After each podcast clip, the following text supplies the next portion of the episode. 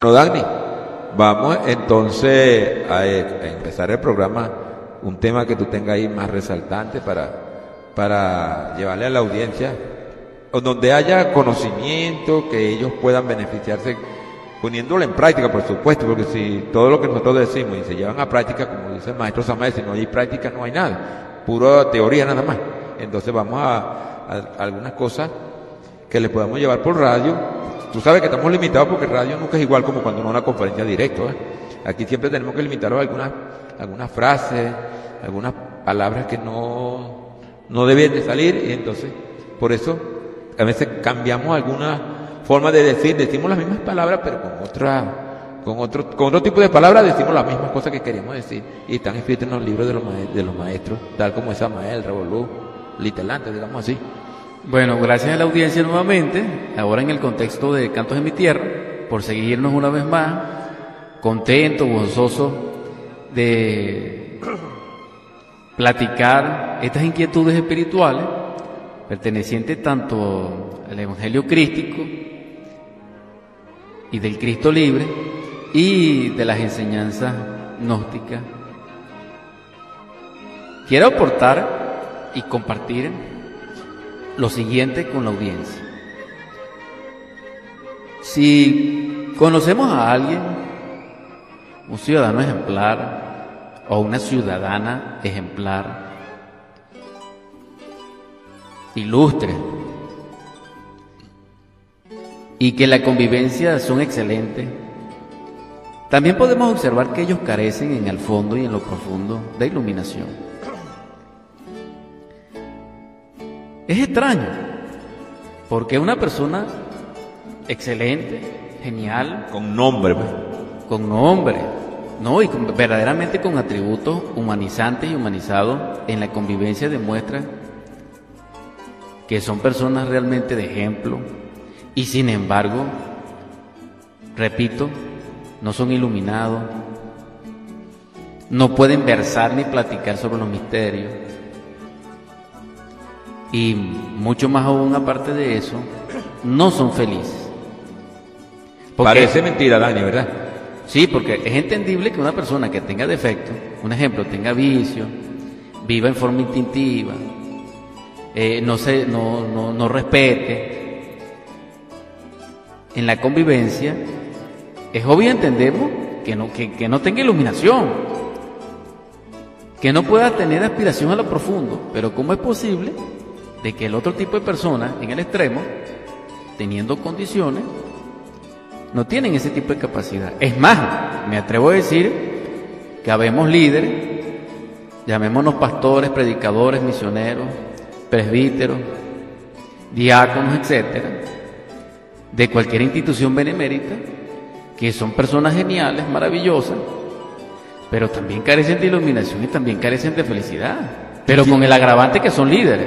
Ajá, y el ego parece que los toca como más fuerte, porque uno ve las actitudes y a veces uno se queda eh, despavorizado pues, de ver la forma como se comporta, aún teniendo tanto todo eso que tú acabas de mencionar. Sí, porque aquí vemos que entonces hay la, la, la, la, personalidad tiene dos o múltiples facetas, porque se comporta en el hogar de una manera, delante del público de otra, pero delante de, la institución, de la iglesia, del grupo, del agrego, como se llamen, tienen otra posición. Pero ese no es lo que quiero, a lo que no me quiero referir. Me quiero referir es a lo siguiente, repito en la reflexión. Si hay personas en el mundo, que pocas son, que realmente son maravillosas como personas, tienen grandes valores humanizantes y humanos, teniendo el yo todavía, no son iluminados. Y la respuesta hay muchas. Cada quien pondrá la suya. Sin embargo, mi planteamiento es el siguiente. Porque la iluminación no deviene en forma mecánica, automática, como respuesta a estados psicológicos determinados por una buena conducta, por una vida ejemplarizante. Es más, el camino del abismo está empedrado con buenas intenciones. Porque ya Dante, Alighieri, en su Divina Comedia, comedia, discípulo de Virgilio, su maestro de Mantua, consigue desde el sexto círculo dantesco en adelante a grandes prelados, grandes cardenales y grandes reyes que fueron en el mundo y que sin embargo están por allá, y grandes consejeros. Recuerdo uno de ellos que en vez de tener la cabeza sobre su cuello, la tenía sobre las manos. Y él sabía, y él sabía que, y declara Virgilio, y como testigo están los siglos, de que él está allí sufriendo esa penalidad, porque él aconsejaba mal a sus príncipes. Esos son los que el maestro denomina sinceros equivocados. Ciertamente, de eso. Felicítote por la participación porque es exacto, es así. Entonces, si reflexionamos sobre este punto, la sinceridad no es suficiente. Las buenas costumbres tampoco para lograr la iluminación. Tampoco son suficientes una vida ejemplarizante y mucho menos una vida cruel. Entonces, ¿qué es necesario para lograr la iluminación? Es decir, para, lograr ese estado de beatitud perenne y de comunión con Dios, o para lograr ese estado que se conoce como experiencia mística directa que desarrolla el sentido místico y permite conocimiento a la sabiduría universal. Porque una cosa es sanar enfermo, y eso es maravilloso, y una cosa es tener acceso y ser partícipe a un grupo de la sabiduría universal. Ajá, perdón. ¿Cómo queda entonces cuando una persona se afilia a cualquier grupo religioso y dice que ya está salvo porque carga la Biblia? ¿Cómo, cómo que se puede hablar ahí? Porque lee algunos capítulos y, incluso tratan de enseñar a uno. Creo que sí hacen algo, pero me parece que no avanzan tanto de acuerdo al que estás exponiendo. Sí, bueno, voy a poner un ejemplo. Lo voy a poner porque me tocó una vez, necesitaba un transporte. Llamó un señor que más o menos conozco de trato, él tiene un camioncito, me cobró hasta barato y él me dice, señor, fíjese, realmente la vida no se entiende. Yo conocí de muchacho un señor que era muy malo y ese hombre era muy rico, no le faltaba nada y sin embargo conozco unos amigos familiares cercanos y ellos se paran a las 4 de la madrugada a orar y a veces ellos comen y a veces no. ¿Cómo es eso? ¿Cómo me explica usted eso? Está buena. ¿Dónde queda Dios ahí? Me dijo. Yo le dije, algún día les pondré en los programas, ya sea sendero musical o cantos en mi tierra, y llegó el momento. Ah, que, encaja ahora la hora, que encaja con tu ejemplo. Entonces yo llegué y le pregunté, bueno, sin embargo, respóndeme, ¿cómo se murió el señor Lico? Bueno, el señor se murió feo, y la plata que tenía no lo salvó. No, ese no se la llevó. Correcto. Entonces fíjense ustedes, llegamos a un punto interesante. Vemos dos polos. Vemos el devoto, el fiel, el fiel creyente, que a las cuatro de la madrugada se para a orar, por ellos y por todo. Tal vez coman, tal vez no. Pero también de repente vemos a sus líderes que tienen madres naves para desplazarse. Y pueden tener hasta guardaespaldas. Y no se paran a las cuatro de la madrugada a rezar tal vez. De repente, se para, de repente se para a las 2 de la madrugada o tal vez se para a las 8 con el desayuno servido. Ya, con todas las manos ya bañadita. Entonces, entonces, en el mundo este, dijéramos, primitivo y fenoménico de las fuerzas activas de la naturaleza, hay arcanos que nosotros debemos de velar con todo el respeto que se merecen todas las instituciones beneméritas, porque no estoy hablando de ninguna, ni me estoy pronunciando con ninguna obra de grandes líderes, ni estoy mencionando ningún príncipe, de ninguna escala. Simplemente estoy aportando un inquieto espiritual que me inquietó y que ha inquietado a diversidad de personalidades, humildes, sencillas y a veces complicadas, que no le encuentran una razón, como al siguiente ejemplo.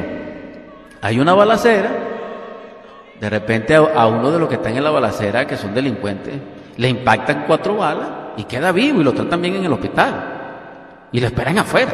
Sin embargo, un niño que no tiene nada que ver con la balacera, que aparentemente no es malandro ni criminal porque es un niño, tal vez lo rocía una bala en el sentido de que le toca, o sea, le toca algún órgano, pero él sí muere. Entonces la gente se pregunta, ¿cómo es posible que eso pase en un mundo cristiano donde la gente cree en Dios y entonces se pregunta, ¿dónde estaba Dios? Porque si este niño nada más lo toca la bala, inocente, muere y al malandro le impactan cuatro balas cerca y no muere. no muere. Y entonces, ¿cómo quedamos ahí? Es la misma pregunta con respecto a la otra. Ahora bien, mucho más allá de la pregunta y mucho allá de, las locubraciones mentales que no estamos planteándolo en ese nivel, sino psicológico, nos encontramos que el fundamento y la piedra angular de la iluminación no son los extremos psicológicos de conducta, de convivencia o de capacidad de responder a los eventos y a las circunstancias de la vida o aconteceres por un impulso interior que ya tenga, este, dijéramos formado, un prototipo reactivo ante ella que se conoce como experiencia, como carácter, como yo es activo, debidamente programado por una sociedad y que como autómata reacciona, porque una manera es la reacción de los ingleses a una discusión y otra manera es la reacción de los venezolanos ante una discusión. Esto es muy sencillo, ¿no? Parece mentira, pero hay diferencia. Hay diferencia. Nosotros hemos visto que, que inclusive en el Parlamento, tanto venezolano como en cualquier parte del mundo, ya no se apela a la dialéctica para discutir, sino inclusive a palabras inapropiadas, a groserías y hasta golpes. Esa es la degeneración que tenemos psicológicamente, ¿verdad? Por eso, entonces nosotros estamos en el imperio del yo. Y el imperio del yo a nivel colectivo es el anticristo. Aquí tocamos un tema, dijéramos, dramático ya. ¿Por qué? Porque Partimos del escenario siguiente. Si una persona que nosotros llamamos buena no tiene iluminación y realmente no es feliz, vemos el otro polo, un delincuente, un corrupto de la política, o una persona, eh, otro tipo de persona, un ejemplo, un trabajador sumamente vicioso, o un vago, tampoco es feliz y tampoco tiene iluminación. Entonces, ¿qué cuesta la iluminación? La iluminación cuesta la vida consagrada al trabajo interior de la esencia. No existe posibilidad externa ni interna con respecto al desarrollo hacia la iluminación y hacia la cristificación y hacia la vida evangélica netamente crística si no se trabaja sobre la esencia. ¿Por qué? Porque la esencia, la conciencia, fracción de alma o material psíquico para cristalizar el alma es la única conexión existente realmente en toda su plenitud con el ser, a través de un mediador que es el alma humana. No hay más. Y esa alma humana necesita cristalizarse porque existe una potencialidad al respecto. Ah, bueno, también a esa pregunta iba. Nosotros hablamos de que tenemos alma, al mundo me duele alma, dice, por siempre uno lo dice así. Pero de acuerdo con lo que tú estás exponiendo, no tenemos alma, hay que cristalizarla, ¿verdad? Sí, ciertamente, hay que cristalizarla. Ahora, esto no es fácil entenderlo porque eh, eso lo entiende la esencia misma libre en su propia necesidad. El yo no entiende esto. Ni siquiera el yo institucionalmente gnóstico, pues, porque lo que se puede entablar es una discusión, porque hay gente que dice que sí, porque el maestro dice en tal libro que, que sí, pero también dice que no, también dice tal vez, etcétera. Él deja escoger, que uno pero, sí, pero, para entender de uno. Pues. Sí, pero sabemos que existe la muerte segunda y sabemos que existe el nivel de fracasado, porque también sabemos que el logos infinito, que es el creador de la vida universal y cuyo propósito es la cosecha del sol o convertir hombres solares verdaderos a través de una humanidad planetaria, él, en su paciencia infinita y en su sabiduría, en su cosecha, Él no solamente tiene paciencia, sino que Él tiene, sino que Él tiene probación. Y en esa escala, comprendiendo esto que he dicho, la posibilidad es del libre arbitrio o albedrío. Es decir, el que no quiera trabajar sobre sí mismo, porque su mónada no lo trabaja, viva como quiera vivir. Él no va a ser en ningún momento encausado ante la ley del karma por eso. Eso no es un agravante. El que no quiera aspirar a la iluminación no es un agravante, pero aquel que aspira y que decidió cuando estaba en la crucijada del ser y del no ser, de esas vías, de ese punto matemático en el espacio, que no es ni vertical ni es horizontal, así como nosotros nos encontramos. Entonces, ¿cuál es la exhortación a ese grupo, a ese núcleo humano? Que no pierdan un instante de autovigilancia que no pierdan un instante de recuerdo de sí para que logre el despertar de la conciencia y la iluminación. Bueno, Dani, yo te voy a hacer una pregunta. Fíjate, tú hablas de la cosecha del sol, ¿verdad? Que se espera una cosecha del sol. Esos no son los mismos escogidos que puedan ver la cosecha del sol. Se habla de una cosecha del sol, hombres solares. Entonces, todas las religiones y creencias religiosas hablan de los escogidos que todos buscan la salvación porque van a ser escogidos. ¿Qué es lo que significa? ¿Cómo se habla de eso? ¿Qué podemos explicar? ¿Cómo podemos llevarle a, nuestra audiencia algo que ellos lo entiendan mejor? ¿Qué es lo que es? ¿Por qué son escogidos? ¿Qué es lo que significa? ¿Para dónde está el trabajo? ¿Qué es lo que hay que hacer? Sí, ahí al respecto hay mucho que decir, vamos a sintetizar, porque ahí hay la vertiente de opinión que, que sale o surge de nosotros las máquinas humanas, así seamos muy religiosos y muy preparados, Y muy, muy, muy, que es que decimos que son 144 mil. En ese sentido, cada grupo, o sea, cada líder de grupo, dice que, que él está dentro de los 144 mil con sus seguidores. Es más, hay, hay otros grupos, que, o, o hubieron otros grupos que hasta vendían la membresía de los 144 mil, pues la gente está peleada por aquello y vendía lo que tenía porque el mundo se iba a acabar y, y querían pertenecer a los escogidos de los 144. Pero como eso lo dice cada líder, podríamos sacar la siguiente cuenta subjetiva en este mundo. Si, si de los cuatro evangelios, aparentemente hay como, como 10.000 sectas o 10.000 divisiones o escisiones, y cada uno tiene su líder por 144, aparentemente eso está muy cubierto. Pero Hay muchos. Hay muchos, sí. Y entonces nosotros también los nóticos decimos que son 144 mil, sin embargo tenemos una aclaratoria que hacer. Por lo menos yo no estoy en esos 144 mil. O es lo que uno cree que no está, pues. No, no, no, No, no. no está, no está, porque- Como personalidad no realmente. No, claro. No, me refiero que sí, porque Ajá. uno puede- se puede contar porque uno ahí- emocionalmente ahí muy claro, ahí todo muy claro. Claro. Ahora bien, Está en la salvación, va a buscar el trabajo primero. sí, estamos en el proceso. Sí. Ajá, entonces vemos ahora que existe otra fuente informativa solar superior, por tradición, que plantea lo siguiente. Si nosotros analizamos esta raza aria, vemos que de sus orígenes, ya los escogidos, de alguna manera, empezaron a, a erigirse, a levantarse y a desplegar sus alas, y tenemos como tales grandes mártires que en el mundo ha sido, que nos han precedido en el curso de los siglos. Vemos que, que existe lo que se llama el, el tesoro de la, del Aryabarta, y allí se encuentra, entre los brahmanes, 72 brahmanes, 201 kabires, perdón, 201 miembros, 72 brahmanes y 8 kabires. Y existen varios salvadores, pero el más portentoso y el más perfecto es Jesús el Cristo. Entonces, eso de escogido y eso de 144 mil, es interesante que analicemos porque el Sol, la inteligencia solar, o el logos divino del sistema solar de Or, cosechó muy pobremente en los primeros siglos, los primeros ocho, ocho siglos del, del catolicismo romano primitivo, dijéramos un pequeño grupo, Pero muy pequeño. muy pequeño grupo de esa semilla.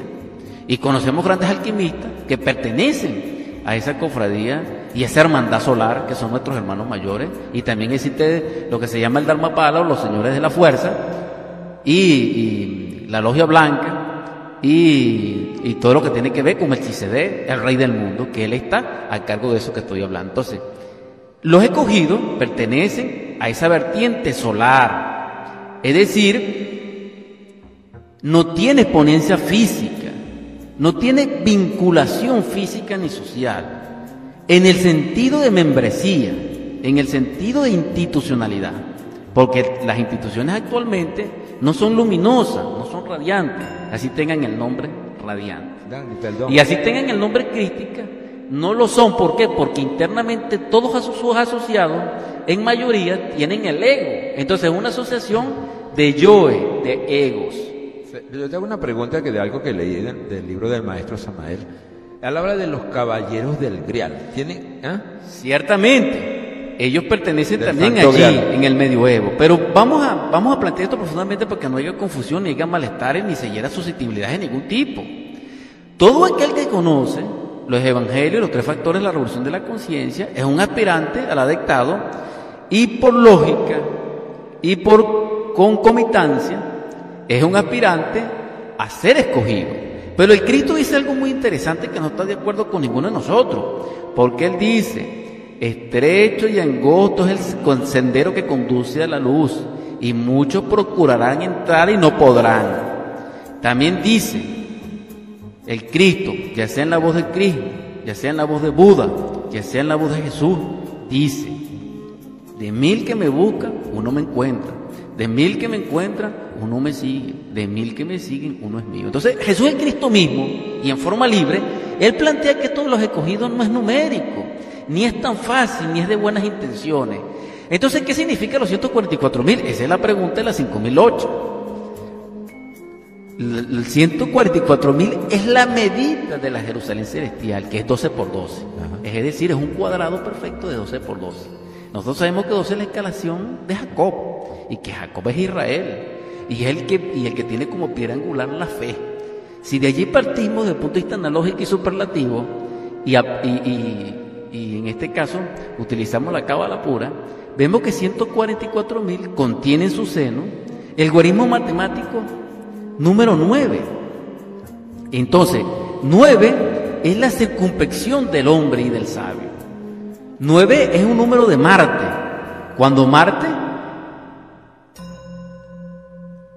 lleva al trono al cordero inmolado. Es decir, si nosotros comprendemos los misterios del arcano 9, comprendemos la cantidad de 144 mil que son los escogidos y que eso está develado en la revelación de San Juan o en el Apocalipsis, que es un, libro puro de alquimia y de cábala. Entonces, 144, repito, desde el punto de vista cabalístico es el 9, y 9 es el número de la iniciación, de la circunspección. Es decir, vemos a un hombre que camina por el sendero con un bastón, con un manto, y con una luminaria, con un cirio en su mano. Entonces vemos tres aspectos en tres escalas. Eso nos lleva al cuadrado del 3, que es 9. Entonces, el 9 es número del hombre, pero autorrealizado, del hombre verdadero, no del hombre máquina, porque el hombre máquina tiene por número 666.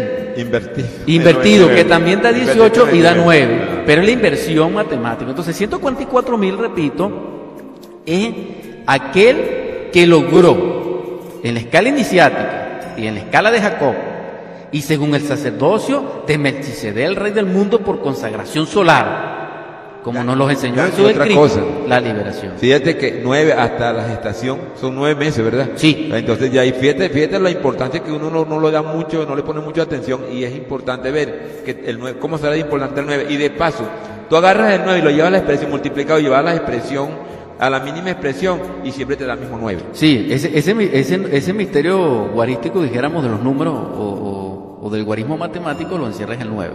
Sí. Ahora, es interesante esto. Jesús el Cristo insiste y confirma porque él dice, tocarán a mi puerta y os diré, yo no os conozco. Y ustedes responderán, pero tú enseñantes en nuestras plazas y él dirá, obreros de iniquidad, no me conocéis. Entonces allí se confirma, más o menos, porque no, consigo el versículo, el, tercer planteamiento, el tercer argumento que el Cristo mismo en forma libre plantea en las dificultades de entrar al reino. O sea, edificar la Jerusalén celestial en 12 por 12, que son 144, para ser escogido y pertenecer a la escala de Jacob, no es una cuestión de membresía, no es una cuestión institucional, no es una cuestión de convenciones y de agrupamiento administrativo, no, ni de cargo. El número 144 mil, según la revelación, según el Apocalipsis, a nivel de interpretación hermenéutica o exégesis apropiada, es cabalísticamente el nombre de la iniciación el número 144.000 lo que encierra es el secreto de la iniciación que antes no era pronunciable, porque el que hablaba de esto era perseguido, muerto, descuartizado o lo que fuera, o encarcelado. Entonces, pero como, en aquel momento no se podía decir, se decía 144 mil, todo era escrito en parábola, con un sentido polisémico, en alegoría. Pero ahora, en los tiempos de Acuario, ya Jesús es Cristo resurrecto, ya Samael un peor levantado y cumpliendo con su gran misión como lo hizo, nosotros tenemos el deber y el derecho de pronunciarlo a la conciencia pública y orientarlos al respecto. Cada uno de ustedes es un aspirante a su propia autorización y a su propia dictado y a su propio propósito de su propio ser, de su propio Padre, pero lo consigue a través de las enseñanzas crísticas solares, a través de la iniciación, que es el número y la cifra 144 mil. Cuando uno se trabaja sobre sí mismo, se cae en la cifra 666. Bueno, sí, ese es el que llaman ¿cómo es el, el anticristo? La bestia, ¿verdad? Incluso la Biblia creo que lo, lo establece como la bestia, ¿verdad? El 666 y el 666. Cuando nosotros tocamos el punto de, ya tú hiciste la explicación de lo que es el 144 mil. Ahora, ese 666 que la gente dice que es el número de la bestia, que es el anticristo, ¿qué se puede interpretar por anticristo? ¿Qué se puede interpretar como bestia? Tú explica un poco más o menos a la audiencia el, contenido y el significado de eso. Ok, rápidamente, fíjense, el 666 es un 3 veces 6. Nosotros sabemos que 6 tiene como fundamento el sello de Salomón. El sello de Salomón en sí también por asociación nos lleva a nosotros a comprender qué es el macrocosmo. Entonces, cuando el macrocosmo no es reflejado en su imagen de pureza, en el microcosmo, que es el hombre, dijéramos, entonces es una bestia, porque no es un hombre. Porque el hombre es un estado de conciencia superlativo de divinización y de amor y de sabiduría. Y no, no, no de cuerpo, no de, de físico, de patología, sino que es psicológico. Es una obra hermética. La naturaleza no hace el Sí, hombre. El hombre Ahora es algo, algo esencial que se encarna en nuestro cuerpo físico como vehículo de manifestación. Sí, y ese es el misterio, que la bestia se convierta en hombre. Y esto tiene literatura y tiene en el acervo cultural, dijéramos, mucha data o dijéramos una vasta de un, vasto archivo al respecto. Sin embargo, ya a nivel puro, a nivel de la ciencia pura y del esoterismo crístico y gnóstico, vamos mucho más allá y el 666 también señala muy profundamente a lo que se conoce como la constelación o el signo de Escorpio, la luna y los lobos y las aguas estancadas subterráneas. Entonces, en ese imperio de Plutón es que resplandece la bestia, porque en el fondo hay fornicación, bestialidad y esa copa de dominación que bebe Ahí de Jezabel, generación sexual más que todo. ajá, de generación sexual como el Kali Yuga actualmente, Sí, sí, sí. donde impera la palabra morir, matar, no hay más. Sí. Bueno, Dani, nosotros tenemos que ir a las cuñas. ¿cómo están? Estamos hablando de- del 666. Es bueno finalizar con aclarando un poco más eso. Y fíjate que hay una cantidad de, de religiones, creencias religiosas, pues, que ellos hacen mucho énfasis en eso. Entonces, es bueno aclarar un poco y también de ver que es bueno que lo hagan porque, como se dice, como el maestro Samael dice que todas las religiones son algo muy importante, son perlas desprendidas de las divinidades, las perlas no desprendidas de las divinidades, creo que es la frase que él utiliza para eso. Entonces, bueno, pues que hacer un pequeño resumen y aclarar un poco más.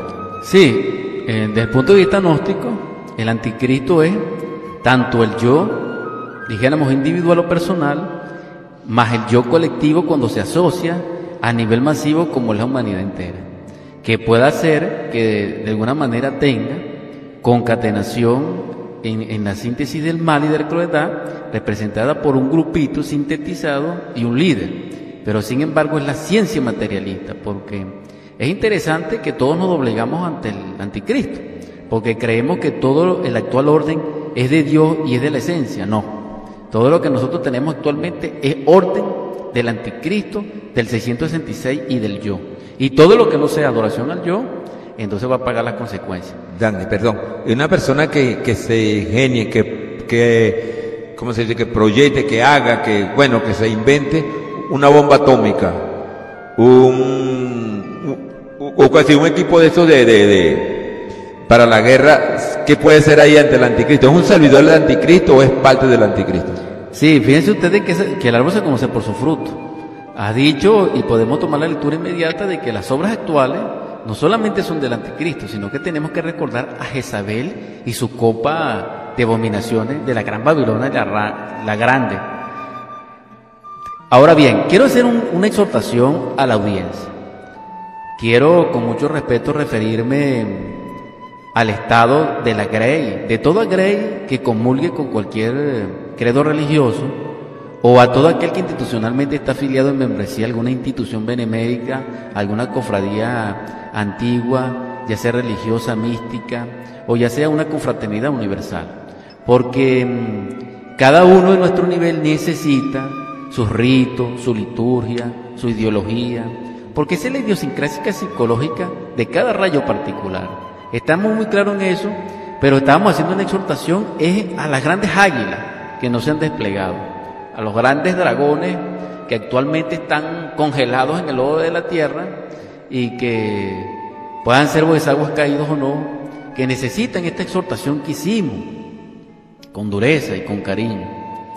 Mi palabra es a todo el que me escucha, que realmente en humildad ore a su Padre para que logre el despertar de la conciencia. Vamos a respetar a nuestros líderes, a nuestros sacerdotes, vamos a respetar a nuestros presbíteros, a todo el que está sobre nosotros en religión y a, nuestros príncipes, mientras despertamos la conciencia y podamos escuchar ya la palabra de nuestro Padre y de nuestro Dios eterno, que ya eso es diferente y es otro nivel. Despertemos la conciencia y abordemos la misericordia infinita para que eh, estemos sometidos a influencias superiores del amor universal del Cristo y de la misericordia divina. Eh, gracias infinitas por permitirme dirigir a ustedes nuevamente, gracias Edesio por llevar la carga del programa, gracias a Despertar 88 y voy a plantear en lo inmediato la petición para cerrar. Sí, Dani, sí, sí, pero bueno, este, eso que tú acabas de decir me parece bastante importante porque, mira, el respeto sobre todo, ¿verdad? A las religiones. No importa la creencia, todos somos hermanos y somos hijos de un solo Dios. Así pues que el que vaya por un lado y va por el otro es igualito, es la misma cosa. Como cuando tú agarras un granito de maíz y lo siembras, nace la mata, esa mata hecho una mazorca, la siembra todo y se regó la familia. Eso sucede con nosotros como los seres humanos. Entonces, bueno, vamos a la petición porque no nos queda más sino que despedirnos, nos quedan apenas tres minutos, ¿verdad? Sí. En el nombre de Cristo, por la caridad universal y de acuerdo a la ley, en vuestra gracia, en vuestra luz, en vuestra misericordia, Divino Logos, te suplicamos que derrames sobre todos nosotros esa paz que dimana de ti, de tu corazón purificado y sacrificado y resurrecto, para que nuestra esencia directamente reciba ese impulso, esa energía, esa luz divina que le permita diluir, destruir las tinieblas, la ignorancia, el dolor que hay en nosotros, Señor. Toca nuestros ojos para que no miremos, sino que veamos. Toca, Señor, nuestros oídos para que escuchemos profundamente a nuestro semejante cuando se dirige a nosotros. Te rogamos también, Señor, que sanes a todos los enfermos, que padecen, aquellos que carecen de alimento, bendícelo. Te ruego muy especialmente por aquellos que no pueden dormir, que sufren de, que no pueden conciliar el sueño y que sufren de desvelo. Por ellos te ruego, mi Señor, que sane su corazón y su mente, que encadenes en el abismo esos demonios, esos pensamientos, esas obsesiones que no le dejan paz a esos corazones. También te ruego por los niños, por los abandonados, por los justos. También te suplico que ilumines a todos nuestros príncipes, los bendiga para que nosotros nos lleven en buen término de la vida universal. Y para nuestros oyentes, que su hogar sea bendecido en abundancia y en prosperidad. Que la paz sea con todo y con vuestro espíritu. Así sea, bueno. Esperamos pues que el Dios y nuestra Madre Divina proteja a todos los hogares del mundo entero, porque como acabo de decir, somos una sola familia, la familia humana, dicho por el venerable Maestro Samael. Bueno, ya